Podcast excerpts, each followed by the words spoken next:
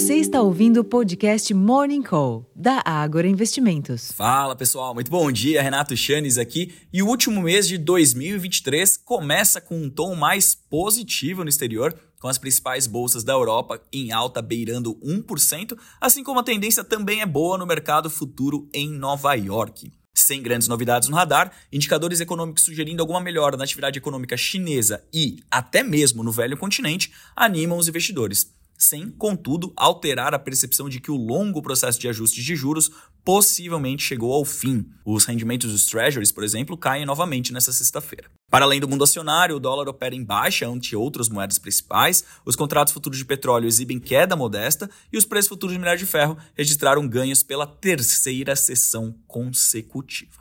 Mais uma vez, o ambiente externo sugere alívio dos ativos domésticos, abrindo espaço para o Ibovespa buscar os 128 mil pontos.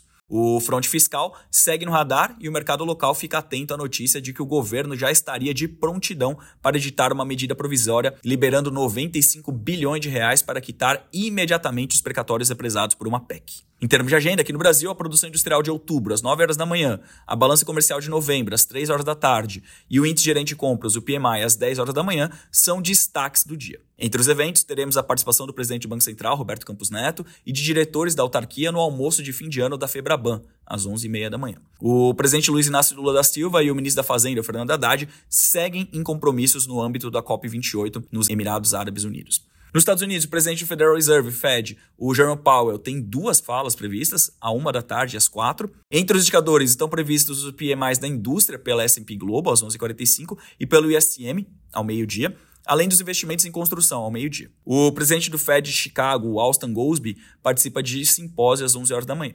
Na Europa, o índice de gerente de compras da indústria da zona do euro avançou de 43,1 pontos em outubro a 44,2 pontos em novembro, na leitura final do dado, segundo a S&P Global e o Hamburger Commercial Bank, enquanto previa-se 43,8 pontos. Ainda assim, o dado atingiu a máxima em seis meses. Finalmente, na China, o índice gerente de compras do PMI industrial oficial subiu de 49,5 pontos em outubro para 50,7 pontos em novembro, atingindo o maior nível em três meses, segundo a pesquisa divulgada pela S&P Global em parceria com a Caixin, um resultado que superou a expectativa de 49,8 pontos e está novamente acima dos 50 pontos, pessoal. Lembrando que resultados acima de 50 pontos denotam a expansão da atividade econômica. Então, o final de ano tem sido muito positivo aqui em termos de indicadores, em termos de percepção de trajetória dos juros. É por isso que nós estamos vendo a bolsa beirando aqui a máxima em quase três anos. Né? O mês de novembro foi o melhor mês desde novembro, curiosamente, de 2020, quando tinha subido 15%. Desde então, nunca tivemos um desempenho tão positivo como no mês passado, que fechou com uma alta um pouquinho superior a 12%. E é o que tudo indica, teremos novamente um mês positivo agora em dezembro. Pelo menos são essas primeiras horas de dezembro